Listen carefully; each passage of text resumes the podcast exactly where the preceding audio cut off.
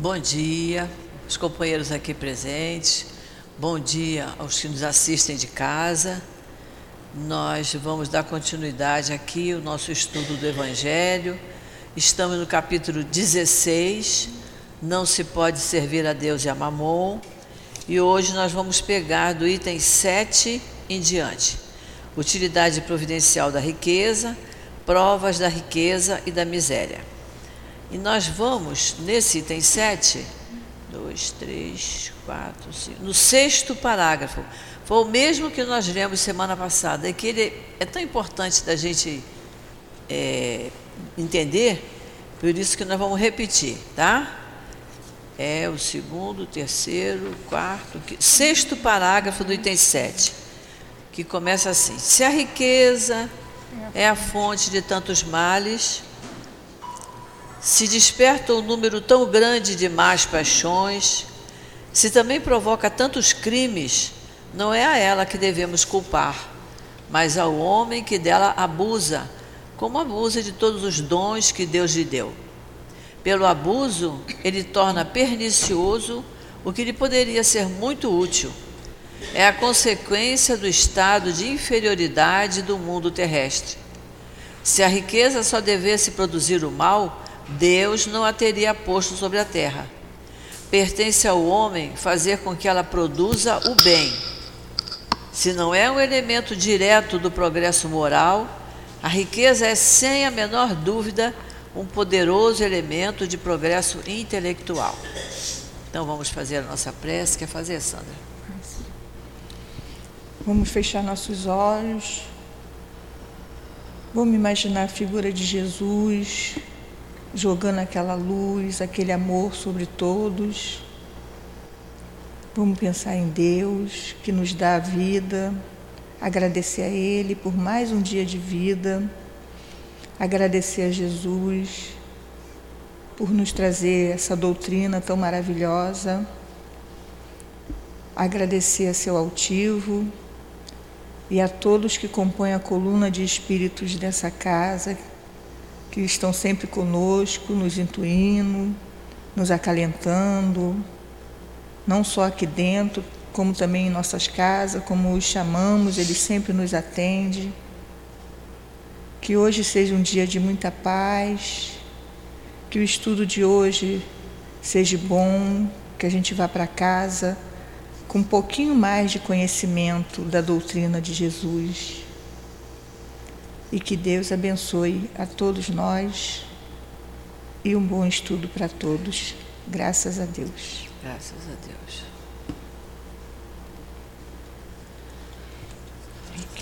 Bom, vamos lá. A gente percebe nesse capítulo 16, não se pode servir a Deus e a Mamon, que nós já falamos semana passada quem foi, quem era Mamon, não é? Era o Deus da riqueza, lá na mitologia fenícia, mitologia síria, nos tempos antigos, né? Era, havia vários deuses, o deus da riqueza era Mamon. E a gente vê nesse capítulo que há muitas ideias repetidas, mas é porque o dinheiro realmente é um objeto de muito problema, né?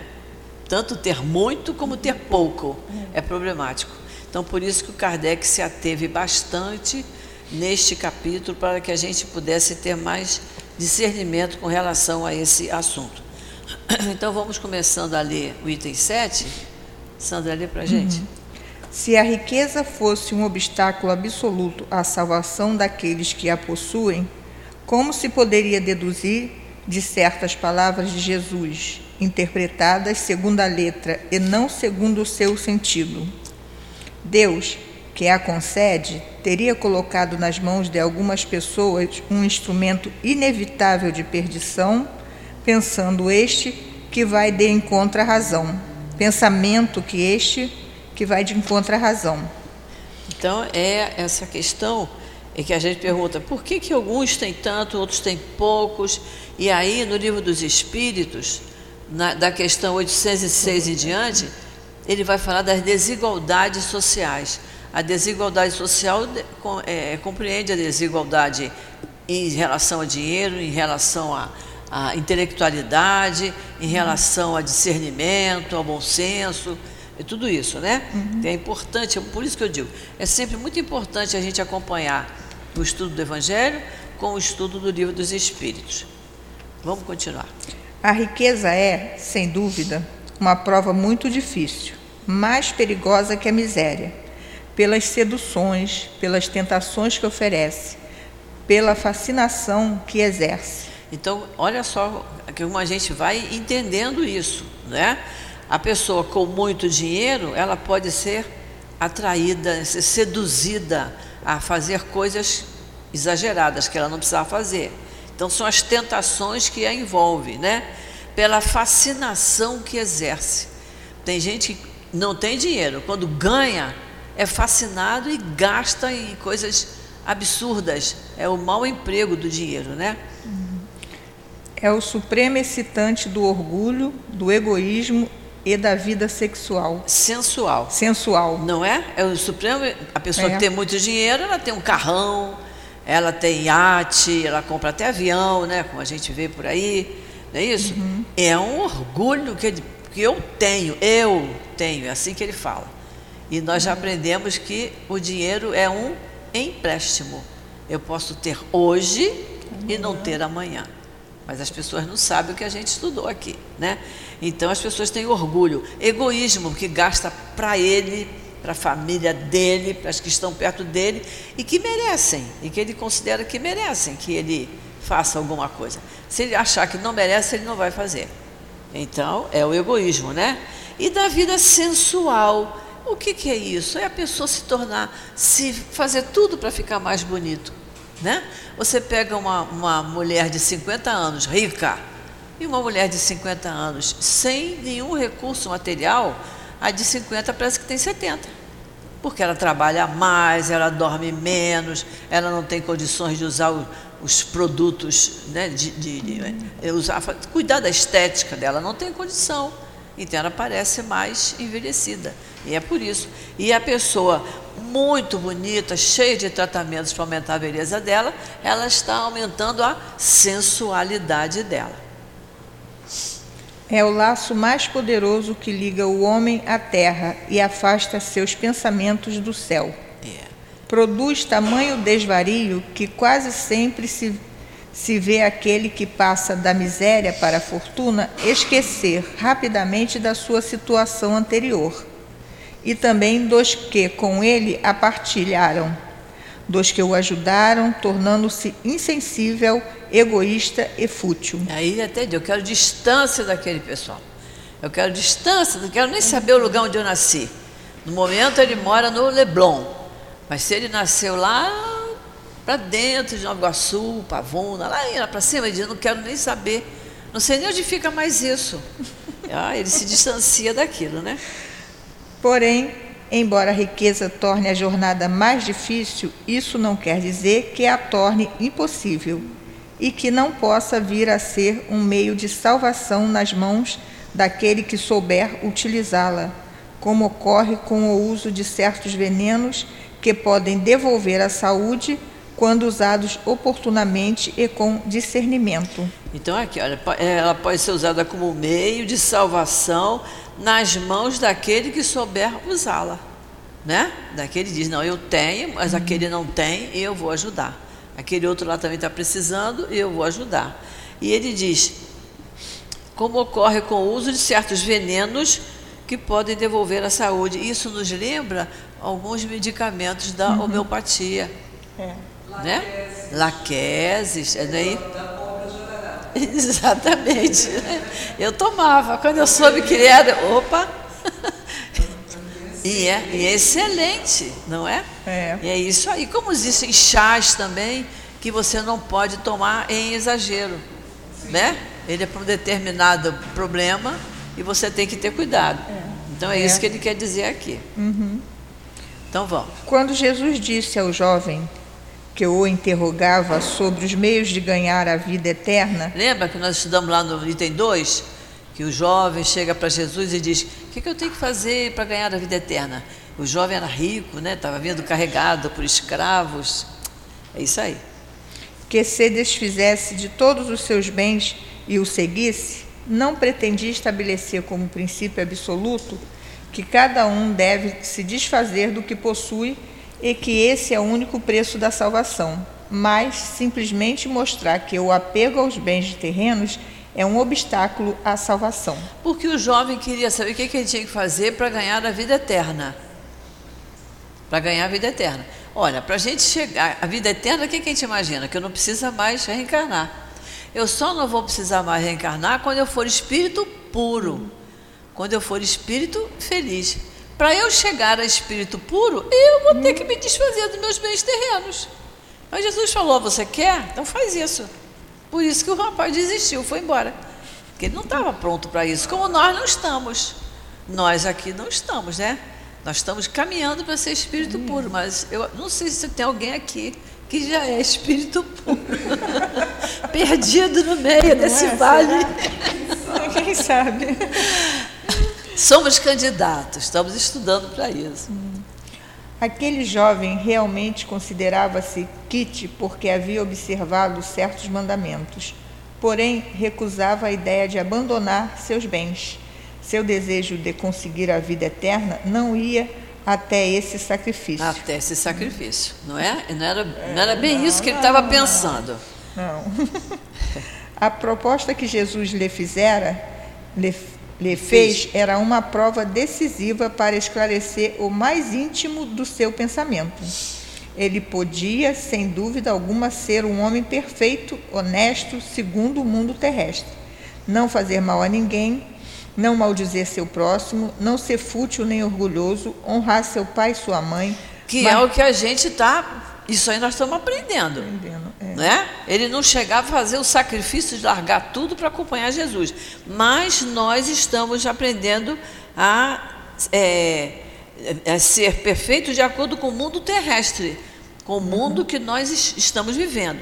Para ser perfeito aqui, o que eu tenho que fazer? Não fazer mal a ninguém, não maldizer do próximo, né? não contar uhum. coisa que o próximo não disse, eu dizer, mas foi, disse, eu ouvi que é a maledicência, né? Não fazer mal a ninguém, não fazer mal ao próximo, não ser fútil nem orgulhoso e honrar seu pai e sua mãe. Jesus sempre coloca isso como uma grande, como uma necessidade nossa de honrar pai e mãe, uhum. e eu sempre acrescento, e honrar os filhos. É. Porque quando a gente desencarna, vão perguntar para a gente: que fizeste dos filhos ou dos espíritos que te confiei? Se eu não fui, não fui boa mãe, eu vou ser cobrada. Então eu tenho que honrar pai e mãe e honrar os filhos também. Isso é importante. Mas não possuía verdadeira caridade, pois a sua virtude não ia até abnegação. Eis aí o que Jesus quis demonstrar. Era uma aplicação do princípio: fora da caridade não há salvação. Isso. A consequência dessas palavras, tomadas em sua rigorosa acepção, seria a abolição da fortuna, como prejudicial à felicidade futura e como fonte de infinidade de males sobre a terra. E não é isso que Jesus queria, nem é isso não. que Kardec está pregando aqui. Uhum. Né? É. Não se pode imaginar a, a, abolir a fortuna, e nós estamos entendendo por quê.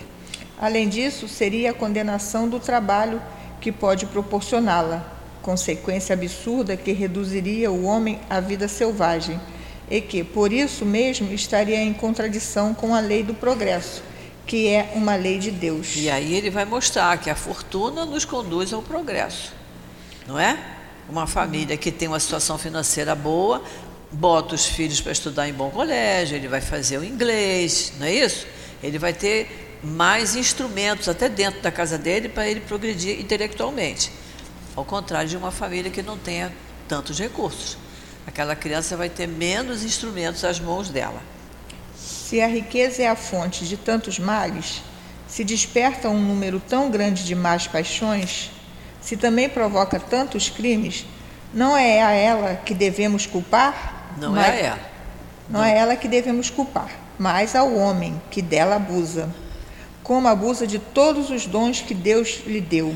É um, é um, é um costume nosso, né? Uhum. A gente, quando tem determinada coisa, a gente explorar aquilo e nem sempre para o bem. Então, muitas vezes a gente abusa da, da inteligência, ainda hoje, né? Uhum. Estamos falando sobre isso, né? você saber, você resolver um problema no carro que não estava sendo resolvido, e ele resolveu. Ele falou: minha inteligência funcionou, não sei o que eu andei fazendo. Mas agora funcionou para o bem. É uma história mais comprida que nós não vamos falar aqui. Mas funcionou para o bem. Então, porque nós estamos progredindo. Estamos na lei do é. progresso.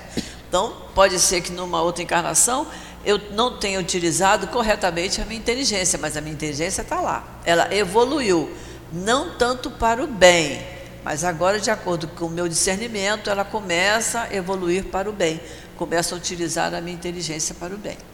E aí, quando se utiliza a inteligência para o mal, pode acontecer de uma encarnação futura aquela inteligência vir embotada e a criatura tem dificuldade de estudar, de aprender a ler, até de falar. Pelo abuso, ele torna pernicioso o que lhe poderia ser muito útil. E ele está falando aqui como o homem abusa de todos os dons que Deus lhe deu, inclusive a mediunidade. A mediunidade é importantíssimo. A pessoa que trabalha mediunicamente, ela tem que entender que ela tem que abrir mão de uma série de coisas para que aquela mediunidade aflore da maneira mais positiva possível. É de uma importância fora do comum. Uhum. Então, assim como se abusa da inteligência, se abusa de uma série de coisas e, e se abusa, inclusive, do dom da mediunidade, que pode lhe ser tirado porque não foi bem utilizado. É a consequência do estado de inferioridade do mundo terrestre. Se a riqueza só devesse produzir o mal, Deus não a teria posto sobre a terra. Pertence ao homem fazer com que ela produza o bem. Se não é um elemento direto do progresso moral, a riqueza é, sem a menor dúvida, um poderoso elemento de progresso intelectual. Então, por isso que esse parágrafo nós lemos na semana passada e repetimos hoje, porque ele é muito importante que a gente entenda isso, né? Que a riqueza é um elemento, ela pode funcionar como elemento de progresso moral. A pessoa que tem bens materiais, ela tem uma soma de dinheiro importante e que ela ajuda a quem ela pode ajudar, a quem estiver necessitando, que ela faça o bem ao próximo, que ela não faça vista grossa, que não diga, como às vezes a pessoa diz, ah, porque vai fazer o que eu fiz, vai trabalhar como eu trabalhei, vai estudar como eu estudei. Não, cada um veio com as suas dificuldades e não nos compete julgar.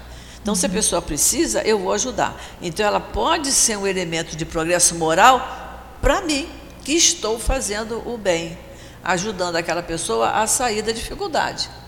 Né? Ele dizia, sem a menor dúvida, é um elemento é, poderoso do progresso intelectual. Não se pode, a gente não pode pagar um curso para uma criança, para um jovem que queira fazer um vestibular, a gente não pode ajudar uma pessoa a fazer uma cirurgia, desde que o hospital público não esteja é, funcionando, a gente pode fazer. Posso ajudar? Eu vou ajudar. Então, é isso que ele está dizendo aqui. Se, se, o, se o, a pessoa precisa estudar, precisa fazer um curso, ela tem condições intelectuais, mas não tem condições financeiras, se a gente pode ajudar, vamos ajudar. Efetivamente, o homem tem por missão trabalhar pela melhoria material do globo deve desbravá-lo, saneá-lo, prepará-lo para um dia receber toda a população que a sua extensão comporta. Olha, olha o termo que ele usou. Deve desbravá-lo, desbravar o, o globo, deve saneá-lo. Quando a gente sabe que 50% da nossa população não tem direito ao saneamento. É, é triste isso, né? A gente saber que Kardec usou esse termo há tanto tempo e a gente está aqui num país unido com o nosso, com lugares maravilhosos, 50% da população não tem direito ao saneamento. Para alimentar essa população que cresce sem cessar, é preciso aumentar a produção. Se a produção de uma região for insuficiente, é preciso ir buscá-la em outra. Por isso mesmo, as relações entre os povos tornam-se uma necessidade para torná-las mais fáceis. É preciso destruir os obstáculos materiais que os separam, tornando as comunicações mais rápidas. As nossas nossos meios de comunicação estão muito mais rápidos, então. sem sombra de dúvida. Uhum. Não é? Você consegue falar. É. Às vezes a ligação de telefone de uma pessoa que está lá nos Estados Unidos, que está na Europa, está mais nítido do que aqui. Parece que a pessoa está do nosso lado. Mas o que atrapalha nessa questão que ele está dizendo aqui, olha, é, se a produção de uma região for insuficiente, é preciso buscá-la em outra região, mas é preciso que não hajam obstáculos materiais. O que, que é isso? A briguinha, a briguinha entre os, os países, as guerras, né? que ao invés de melhorar a comunicação, está piorando. Né? Lá na Ucrânia. Não são. Não são. Você vê lá na Ucrânia tem gente sem água, sem luz, com aquele, com aquele frio que faz lá, temperatura baixíssima. Então, estão fazendo tudo contra o que a gente aprende aqui no, no Evangelho, né? Para trabalhos que se tornaram a obra dos séculos, o homem teve que buscar materiais até nas entranhas da terra. Procurou na ciência os meios de executá-los mais segura e mais rapidamente. Porém, para fazê-lo, precisava de recursos. A necessidade o fez criar a riqueza, como o havia feito descobrir a ciência. A ciência. A ciência, para progredir, precisa que o cientista estude muito, se debruce sobre aquele assunto, se apaixone pelo assunto.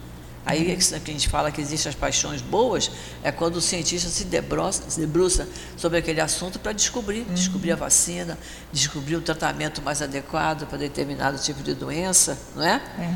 E quando ele fala aqui, é, para trabalhos que se tornaram obra do século, o homem teve que buscar materiais nas entranhas da terra. A gente vê as obras de arte feitas lá no século XVII, XVI, XVII, não é isso? Tem até material que hoje nem existe mais, né? Aquele relógio que derrubaram lá na, lá na, na esplanada lá, é, tem material que não existe mais para substituir aquilo. Olha como é que foram buscar coisas nas entranhas da terra. A dedicação de quem procurou aquilo e montou aquilo, né? É. A atividade necessária para esses mesmos trabalhos ampliou e desenvolveu a sua inteligência. Essa inteligência, que ele concentrou inicialmente nas satisfações das necessidades materiais, mais tarde o ajudará a compreender as gran grandes verdades morais. Quando ele tiver mais discernimento, ele vai ver: eu não posso trabalhar só para mim. Isso que eu tenho, isso que eu aprendi, que eu conquistei, agora eu tenho que distribuir. Sendo a riqueza o principal meio de execução, sem ela não haveria grandes trabalhos, nem atividades, nem estímulos, nem pesquisas. É com razão, portanto, que ela é considerada como um elemento de progresso. É, a gente vê em, países, em países muito pobres, a, a, você, você não vê o progresso material lá. Não é? Você, você não vê, por quê? São países pobres, não têm recursos. Não tem recursos, não tem um, um bom governo que se debruce sobre aquilo. Também tem isso. Bom, algum comentário desse, desse item aqui que nós estudamos? Ele é grande, né? Prova da riqueza e da miséria? Não? Está todo mundo quietinho é. hoje, né? O microfone está por aí? Está tá ali, ó. Tá bem na tua frente. Úrsula. Está bem pertinho de você. Nem ela, nem Guilherme. Guilherme nem ela, nem se mexe. É que a senhora insiste, vou fazer um comentáriozinho. Isso. Vamos Eu lá. tive primeiro contato no Espiritismo com 15 para 16 anos, né? E a casa, casa era uma casinha mesmo, quarto, quarto sala, cozinha. Eu acho que geralmente os centros espíritas começam assim, Pequenininho, né? Um lugar pequenininho e de repente vira um prédio enorme. É. E lá, uma, uma das pessoas, é, um dos senhores que ajudou muito o crescimento do, do centro, do seu Nelson, tinha muito dinheiro, o homem era muito rico, mas era muito bom também. Né? Então, a senhora estava lendo, eu estava lembrando, é. fui lá atrás. E ele ajudou muito na, na, na, na no começo, no começo da, da, da daquela, do daquela, da, daquela casa espírita. Lá, casa. Em, é lá em Vista Alegre, onde eu morei por 20 anos. Né? Centro Espírita Esperança em Cristo. Eu acho que ainda existe. Né? E aí o seu Nelson, com aquele dinheiro todo que ele tinha, com aquele coração enorme, ele ajudou na obra, que fez aquele prédio maravilhoso, fazia é, é, cesta básica, é, ajudava, dava brinquedo, ele, ele ajudava muito. Era médium da casa e aí teve o outro lado, começou a ficar doente, aí ele teve diabetes, ficou cego, ele foi perdendo a, a lucidez, mas até o final ele ajudou. Aquilo era tão bonito. É. A família toda era, era ele, a esposa, a nora, o filho, as netas, todos lá no centro ajudando, é. né, as menininhas desde pequena, desde pequena na evangelização, aí ficaram moças, é. muito legal. Aí a senhora falando isso, né, como é que a pessoa consegue, mesmo sendo rica, porque ele era rico materialmente, mas ele era rico também espiritualmente. Com certeza. Né, porque sempre brigava pra, pra, pela igualdade. A gente sabe que não existe a igualdade, né? é. mas ele batalhava para que todo tivesse dignidade. Isso dignidade. Era muito bonito. Era muito é, bonito. É muito, é muito bom isso. E como nós temos aqui na nossa casa, né? Muita coisa que nós temos aqui foram doações, muitas feitas pelo professor Albano e por outras pessoas que de início frequentavam a casa, que ajudaram muito financeiramente e até hoje. Temos ajuda, porque senão a gente não conseguia manter isso aqui, pagar o aluguel, pagar luz, gás, telefone, né, cesta básica, tudo que a gente tem aqui é doação. Então, e tem aqueles doadores que são é, que não se mostram, né? Que a, a mão é. esquerda não sabe o que a mão direita está dando, é. né? Não é isso? Nós temos, tivemos aqui, no início, tivemos bons doadores aqui. Muitos nem estão mais por aqui, não estão mais nem aqui no Rio de Janeiro, mas nos ajudaram muito, muito, muito e temos até hoje. Isso é, isso é muito bom e a gente sabe que é, faz bem a pessoa. Né? Muitos nem são espíritas, gostam, simpatizam com a doutrina, mas aí, ah, mas eu ainda não tenho tempo. Mas não faz mal, vai chegar o, o tempo. Aí o livro dos Espíritos diz: é, é, necessário que você seja espírita? Não, é necessário que você seja bom. Né? É isso que é importante. Então vamos para a desigualdade das riquezas. A desigualdade das riquezas é um desses problemas que se procuram resolver inutilmente, quando se leva em consideração apenas a vida atual. É, se você achar que você tem só essa vida, que morreu e acabou, virou pó e tudo virou pó, realmente não vai entender por que, um tem muito e o outro não tem nada. Né? É isso que ele está dizendo aqui. Se você levar em consideração sua vida atual, você vai ficar questionando isso toda a vida. Agora, nós que somos espíritas sabemos que viemos de outra vida, né? Por algum motivo hoje eu estou sem dinheiro, ou por algum motivo hoje eu tenho dinheiro. O que, que eu vou fazer com isso? Né?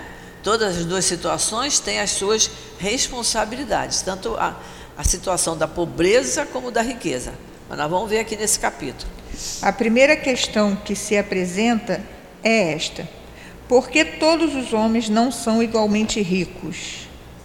Isso acontece por uma razão muito simples: é que os homens não são igualmente inteligentes, ativos e laboriosos para adquirir, nem sóbrios e previdentes para conservar.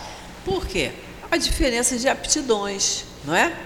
A pessoa às vezes temos tantos casos assim, né? Pessoa que ganhou na, na Mega Sena e daqui a pouco não tem mais nada, que gastou, como nós vimos ainda há pouco, né? A pessoa uhum. tem, gasta, gasta. E tem outros que vêm e, e, e, sabem utilizar o dinheiro corretamente, né? E é aquela história também, quanto a, a quem já tem, mais será dado. Se eu souber frutificar, souber valorizar da maneira correta, e se você fizer o bem, o bem volta para você. A gente não, não, não tem dúvida disso, né? Uhum. Por isso que ele fala isso. É que os homens não são igualmente inteligentes, ativos e laboriosos para adquirir e para fazer o bom uso. E aí a gente vai lá para o livro dos Espíritos, que vocês devem ter anotado, na questão da questão 806 em diante, que fala das desigualdades sociais. Nós já falamos sobre isso, né? E quando chega na 808, ele vai falar da desigualdade das riquezas. É muito bom para a gente estudar paralelamente para aprofundar melhor as nossas conclusões, né? Então vamos lá.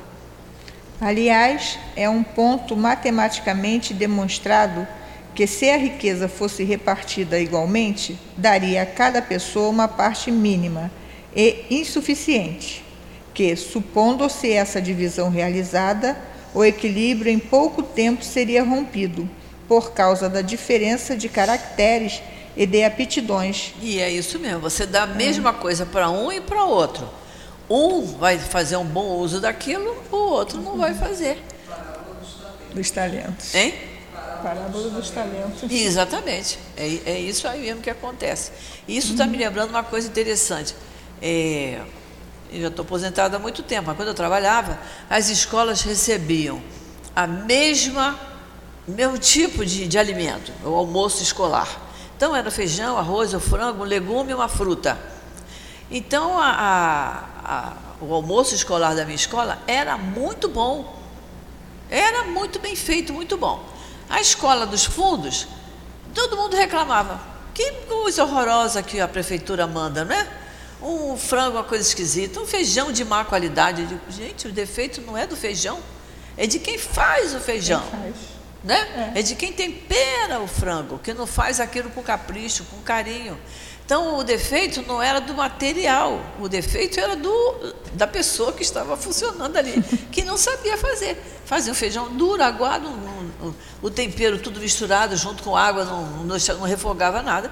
Então a comidinha, o material era o mesmo, mas com, com gosto diferente, por isso que o pessoal reclamava. Então não estava vendo, era um a perfeição de trabalho. Senhores, Diga. Igual, igual um casal que cria filhos gêmeos embaixo do mesmo teto, filhos do mesmo pai e mesma mãe, mas cada um tem uma cabeça diferente. É, e por quê? Não, em relação, em relação a isso, eles, eles é. passam pela mesma, pela mesma educação, mesmo tudo, mas cada um às vezes segue um rumo diferente da vida. Segue diferente, porque são espíritos, espíritos diferentes, cada um com a sua individualidade. Vieram gêmeos por algum motivo, aqueles pais terem filhos gêmeos, ele nascer gêmeo do outro mas são cada o espírito tem a sua individualidade, por isso um segue um caminho, outro segue outro. Não necessariamente gêmeos, irmãos normal. Irmãos, é, são completamente diferentes, bem diferentes um do outro, isso mesmo. Que, supondo a divisão possível e durável, tendo cada um apenas o necessário para viver, o resultado seria o aniquilamento de todos os grandes trabalhos que contribuem para o progresso e o bem-estar da humanidade, que, supondo-se que ela desse a cada um o necessário, não haveria mais o estímulo que leva o homem às grandes descobertas e aos empreendimentos úteis. Se Deus concentra a fortuna em certos lugares, é para que dali se expanda em quantidades suficientes segundo as necessidades. É. A gente vê que numa, numa sociedade em que todos têm que se vestir igual, fazer a mesma coisa, né? As mulheres não podem é, trabalhar fora, não, não podem estudar, aquilo não progride. Os anos se passam e aquilo parece que é a mesma coisa, né? A, diferença é que tem os governantes que têm muito dinheiro. Então, às vezes, o país tem uma aparência de país muito rico, mas o povo não consegue acompanhar porque diz é proibido, né? Uhum. Então, com relação a isso também. Admitindo-se esse raciocínio, pergunta-se por que Deus a concede a pessoas incapazes de fazê-la frutificar para o bem de todos. Estamos no mundo de provas e expiações, né? Uhum. Então, quando se pergunta isso, é bom ver. Por que será? Por que será? Coitado de quem tem muito dinheiro na mão e não sabe usar, né? É. Essa ainda é uma prova da sabedoria e da bondade divinas Dando ao homem o livre-arbítrio, quis Deus que ele chegasse, por sua própria experiência, a diferenciar o bem do mal, e que a prática do bem fosse o resultado dos seus esforços e da sua própria vontade. Então o homem tem livre-arbítrio para fazer com o dinheiro dele o que ele quiser. Agora, ele tem discernimento quem já está no, no, no, planeta Terra, quem tem dinheiro, quem estudou, quem desenvolveu intelectualmente, ele já tem mais discernimento, né? Está uhum. Tá lá no livro dos Espíritos. O, desenvolvimento intelectual é que engendra o moral. Se ele tem o intelectual e não tem o moral, coitado dele, né? Ele não deve ser conduzido fatalmente nem ao bem nem ao mal se assim não fosse, o homem seria apenas um instrumento passível e irresponsável como os animais. Por isso Deus nos deu livre-arbítrio. Nós vamos fazer da nossa vida o que a gente quiser. Agora, a responsabilidade é toda nossa. Toda a, nossa. Toda nossa. Né? A riqueza é um meio de experimentá-lo moralmente. Aí, tá vendo? É, é isso aí, a riqueza, essa frase é importante. A riqueza é um meio de experimentar o ser humano moralmente. Mas como, ao mesmo tempo, é um poderoso meio de ação para o progresso. Deus não quer que ela fique muito tempo improdutiva, eis porque incessantemente a transfere. Não quer que aquele dinheiro, que aquela riqueza fique improdutiva. Ele coloca nas mãos daquela criatura para ver o que, que ela vai fazer com aquilo. Dá a ela os meios dela fazer. Mostra a ela um cenário que ela precisa atuar. Se ela não atuar, o que, que vai acontecer? Cada um deve possuí-la para se exercitar na maneira de servir-se dela e provar que sabe utilizá-la. Que sabe utilizá-la de uma maneira correta, fazendo bem. Uhum. No entanto, como há a impossibilidade material de que todos a possuam ao mesmo tempo, além disso, se todos a possuíssem, ninguém trabalharia e, em consequência, o aperfeiçoamento da terra sofreria Cada um a possui por sua vez. É, porque quando a pessoa diz, não, eu já tenho tudo que eu quero, não adianta também eu estudar mais, trabalhar mais, porque eu não vou ter mais que isso. Aí para. Cadê o progresso? Para aí. Cada um vai, vai, vai possuir aquilo que tem, não tem como melhorar aquilo, ninguém mais ia trabalhar, ia parar. É. E não é possível. Não, a lei divina é a lei do progresso. A gente tem que continuar progredindo. Assim sendo, aquele que hoje não a tem, já a teve ou a terá em outra existência. Por isso que ele fala ali. A pessoa faz aquela, aquele questionamento se só pensar na vida presente. Uhum. Se a gente sabe que nós tivemos uma vida passada e vamos ter uma vida futura, é o que ele diz aqui, olha. Assim sendo, aquele que hoje não tem a riqueza, já a teve, mas não empregou bem. Ou a terá em outra existência né? Reclamou tanto agora que não tem, na próxima ele vai ter. Vamos ver o que, que ele vai fazer. E o que agora a possui, poderá não tê-la mais amanhã. Amanhã. E esse amanhã pode ser ainda nessa existência. Há ricos e pobres, porque, Deus sendo justo, cada um deve trabalhar por sua vez. A pobreza é para uns a prova da paciência e da resignação a riqueza é para outros a prova da caridade e da abnegação. Olha só. Nossa. A pobreza é para uns a prova da paciência e da resignação. Né? Então, a pessoa que está com dificuldades financeiras, ela tem que ter paciência, mas não pode ficar de braços cruzados. Né? Aí é que vem aquela palavra que é muito usada, é a resiliência. Ela sabe que ela tem que se mexer. Ela tem que descruzar os braços e procurar. O que, é que eu posso fazer para sair dessa situação? Né? E a resignação. O que é resignação? É a compreensão por aquilo que está passando. É dizer, Deus é bom, Deus é Pai, Ele sabe por que eu estou passando por isso, Ele vai me dar forças e eu vou sair dessa.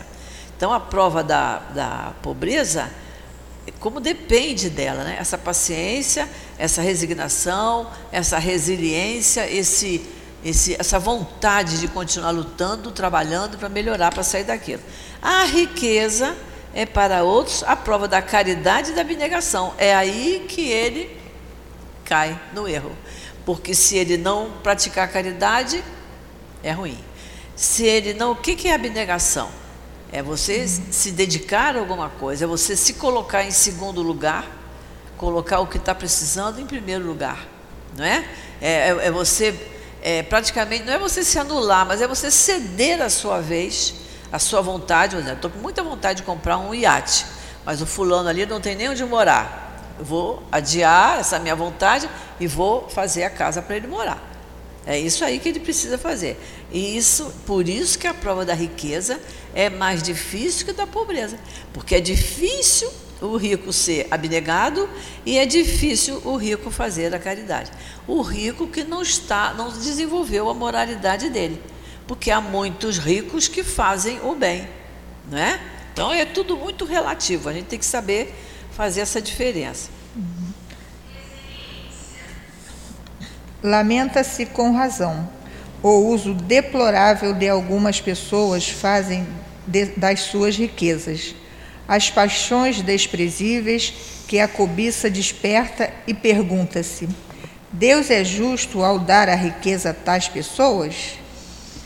É certo que, se o homem só tivesse uma existência, nada justificaria semelhante divisão dos bens da terra. Novamente lembrando é. a questão da reencarnação, né? Somos espíritos imortais. Então, se o homem só tivesse uma existência, nada uhum. justificaria uhum. essa divisão de bens da terra. Todo mundo igual. Os espíritos são diferentes, têm a sua individualidade. Mas, se em lugar de limitarmos nossa visão à vida presente, considerarmos o conjunto das existências, veremos que tudo se equilibra com justiça. O pobre, portanto, não tem nenhum motivo para acusar a providência, nem para invejar os ricos, assim como os ricos não, tem, não o têm para se vangloriarem do que possuem. Acabaria, se todo mundo entendesse isso, não haveria orgulho, né? É. Nem orgulho, nem inveja, uhum. né? Dizer assim, por que, que ele, é, ele é tão rico, eu sou tão pobre? Por que, que eu tenho tanto dinheiro e aquele ali não tem nada?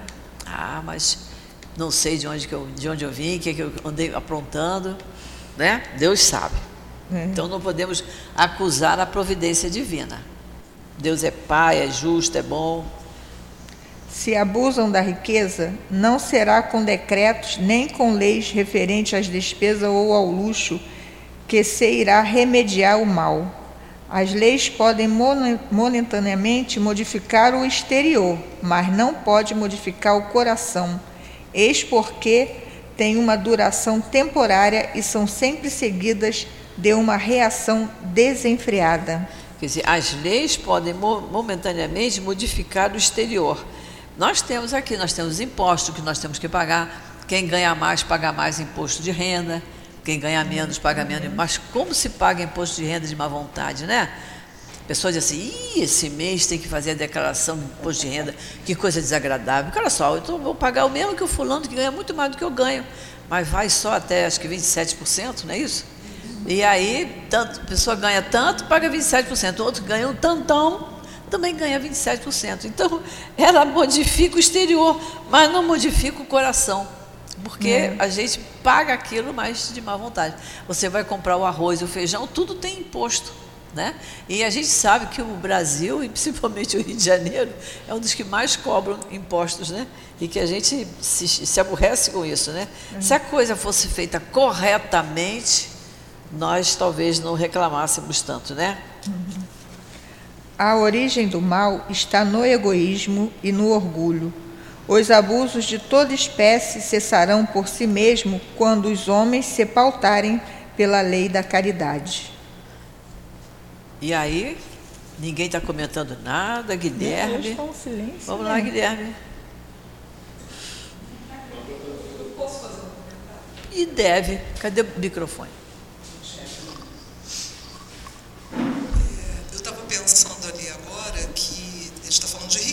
Isso. Lógico, acho que ninguém aqui é milionário. Mas eu acho que não é só para os ricos que isso. É, né, que a gente tem que pensar. Né? É. Eu não sou rica, mas eu tenho uma condição melhor que muita gente. Então a gente também tem que. Ah, é para o rico isso aqui. Aí relaxa. Né? É, é. Eu não preciso dividir nada com ninguém porque eu não sou rico. É. E não é bem assim. Não é bem assim. Isso me ocorreu agora, fiquei quando você falou do iate, foi uma, uma imagem muito legal, porque eu pensei, às vezes a gente quer muito comprar uma coisa e um, uma pessoa próxima precisa de algo que custa aquele valor de um sapato, às vezes, é, né? É. Que é mais caro, aí você, ah não, vou comprar meu sapato. Aí, aí chega para você a notícia que aquela pessoa está precisando para comprar um remédio, qualquer coisa que seja importante para a saúde, para a vida dela, para, o estudo, um livro para o filho. E a gente fica surdo, né? Eu não sou rica. É. Vou comprar meus sapatos de 500 reais, que se dane o livro é. lá do, do garoto. É. Isso me ocorreu agora e eu é. fiquei assim, nossa, assim, eu fiquei até com vergonha. Ficar atento, Ah, eu exatamente. sou rica, então É. isso aí não é para mim. É. É assim. Porque o Kardec usou aqui, fez a comparação entre o rico e o pobre. Sim. Mas sim. tem o, o remediado, que não é Sim. tão rico, e tem aquele pobre que não é paupérrimo, mas não pode pagar um curso vestibular para o filho. Sim, né? Não pode pagar um exame que o, que o, que a- que o governo não, não possa é, pagar, doar, né? É. Então, que a gente pode, a pessoa precisa fazer o exame. Eu tenho esse dinheiro, não sou rica, mas eu tenho, mas ele não tem, ele, nós tem que ajudar. Por que não ajudar? Porque as oportunidades surgem. É que a gente às vezes se faz de surdo. Se faz de surdo, impressionante. É, Nossa, isso. eu fiquei com vergonha. Não, mas não, mas foi bom você ter falado. Que realmente nós estamos falando só de rico e de pobre. E não necessariamente precisa ser rico e nem sempre é, a pessoa é tão pobre, mas ela não tem o recurso para fazer aquilo. Ela tem o estritamente necessário. E essa divisão, muitas vezes, não é nem material. Quanto os pobres são muito mais ricos de bondade do que os ricos são. Né? Então, muitas vezes, a pessoa só quer dividir, às vezes, aquele problema que a pessoa está passando. É. Né? Até pelo, pelos atendimentos fraternos. que Tem Exatamente. aqui na casa. Às vezes, É. a pessoa só quer desabafar. É. Não quer É. material. Ele quer dividir, às vezes, com você o problema que a pessoa está passando. Isso é um tipo de divisão de bens até. É, ela, ela tá, é tá mais precisando. precioso que É. a caridade. Ela só está precisando de ouvidos que a ouçam com paciência. Tem, tem pobre que faz muito mais caridade do que a pessoa rica. É. Não só de materialmente. É. Aqui, quantos colegas, às vezes, precisando de tantas coisas, chegam aqui e quanto ajuda a gente, limpando. Às vezes, até é, é, a gente olha para o lado e pessoa pior do que a gente, isso ajuda a gente. É. Isso ajuda. É. Acaba sendo um incentivo às vezes, né? A gente olha e fala, nossa, tô passando um problema assim, assim, assado. Você É. do lado, caramba, essa pessoa tá pior que eu, então não posso baixar a cabeça, não, tem que continuar e ali é de progresso. É, aí faz a gente meditar e dizer, eu faria isso? Eu sempre eu lembro, eu comento nas nossas turmas, que teve, na época teve uma enchente muito grande lá na Tijuca e, e morreu muita gente naquela época e tudo, né? E uma vez, aí foi no mês de fevereiro, dias depois começaram as matrículas e me chega uma mãe que tinha dois filhos já matriculados. Ela me chega com cinco pequenininhos. Aí eu falei, onde você arrumou isso? De repente, mais cinco. Aí ela, porque só tinha uma mãe, não tinha pai, a mãe morreu na enchente. E eles, e eles ficaram vivos. A mãe, porque foi fazer alguma coisa no quintal, sei lá, caiu lá, a ribanceira já foi. Ela falou assim, enquanto não resolvem, eles são meus. Eu fui lá, ela foi na casa, achou é, quem tinha certidão, quem não tinha. Ela levou os mais velhinhos para matricular e ela estava tomando conta. Ela disse, não, mas eu vou procurar no governo, porque se não tiver parente, tiver ninguém, eu vou ficar com eles. Não tem mãe, perderam a mãe. Mas com uma naturalidade, e as crianças tudo limpinho, bonitinho, arrumadinho, eu olhei assim e falei, eu faria isso? Eu faria isso, pegar, de repente, pegar cinco crianças pequenininhas, assim, um, um de oito, um de sete, um de seis, um de cinco, sabe? E ela falando com a maior naturalidade, como se fosse a coisa mais normal do mundo. Perderam a mãe, ela pegou. Então, é, é isso é que a gente fica vendo. Ela não era rica, que morava na, na mesma comunidade em que foi é, é, houve o problema da enchente, né? E ela resolveu isso, ela resolveu, ficou com as crianças, alimentando as crianças e tudo. Então a gente tem que ver essas situações para a gente dizer, e eu o que, que eu estou fazendo? Né? Fala.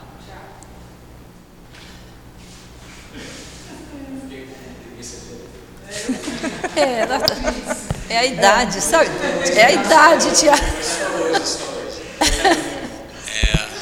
Fala. Eu, eu não falaria nada, porque achei o texto de Kardec assim, metódico, organizado e completo, Completo. muito entendido. Mas como a Carmen colocou por um outro lado, eu me lembrei da, lembrei da parábola de Jesus, do rico e Lázaro.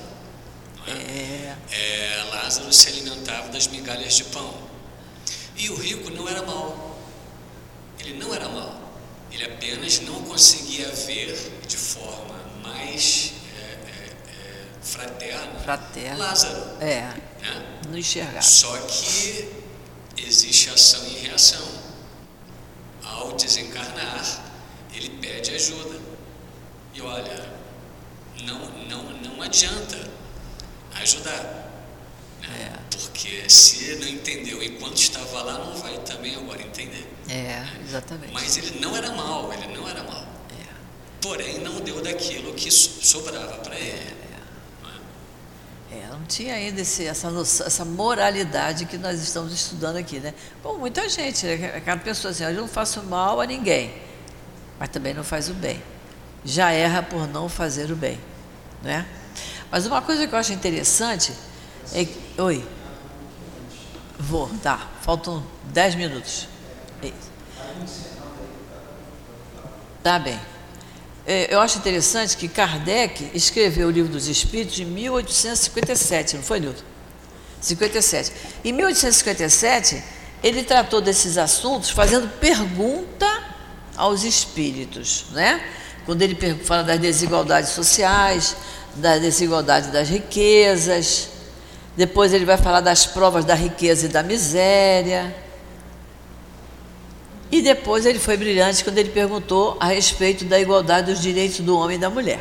Ele já se preocupava com isso. Em 1864, ele faz o Evangelho e ele fala desse assunto, como, como o Luiz falou. Falou de maneira brilhante, né, Luiz?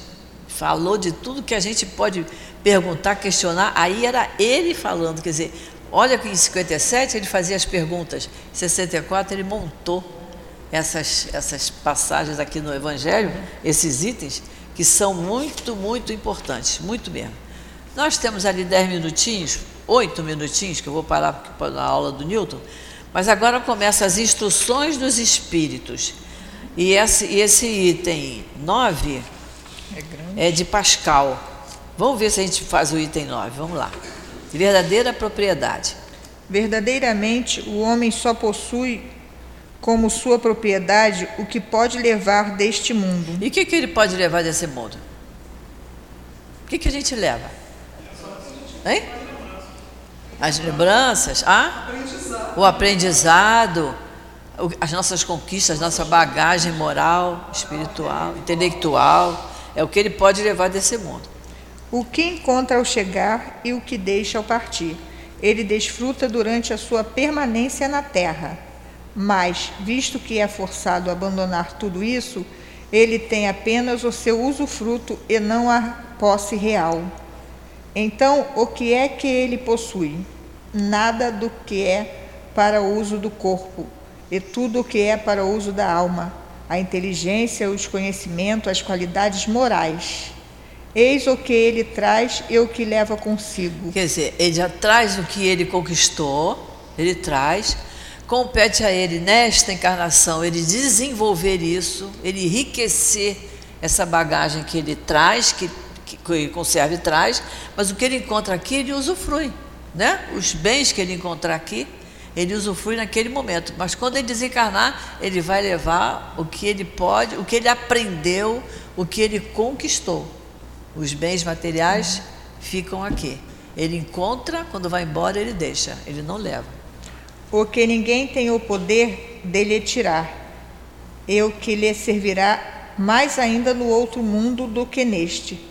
Unicamente o homem depende estar mais rico a partir daqui do que ao chegar na terra porque do que ele houver adquirido em bem, resultará a sua posição futura. Isso, acabamos de falar isso, né? Uhum. Ele aumentou, melhorou a bagagem moral e espiritual dele. Quando o homem vai para um país distante, ele arruma a sua bagagem com objetos que tenham uso naquele país, e não com aqueles que lá lhe seriam inúteis. Procedei, pois, da mesma forma em relação à vida futura Fazei provisões de tudo o que nela poderá vos servir. Se a gente entender de vida futura, se a gente já estudou na nossa doutrina que tem vida futura e que eu tenho que preparar o meu futuro, eu não posso bobear com isso, né? Quanto mais eu aprender, quanto melhor eu fizer, melhor para mim. Vou chegar numa próxima encarnação com a minha bagagem já mais ou menos repleta de coisas boas, né?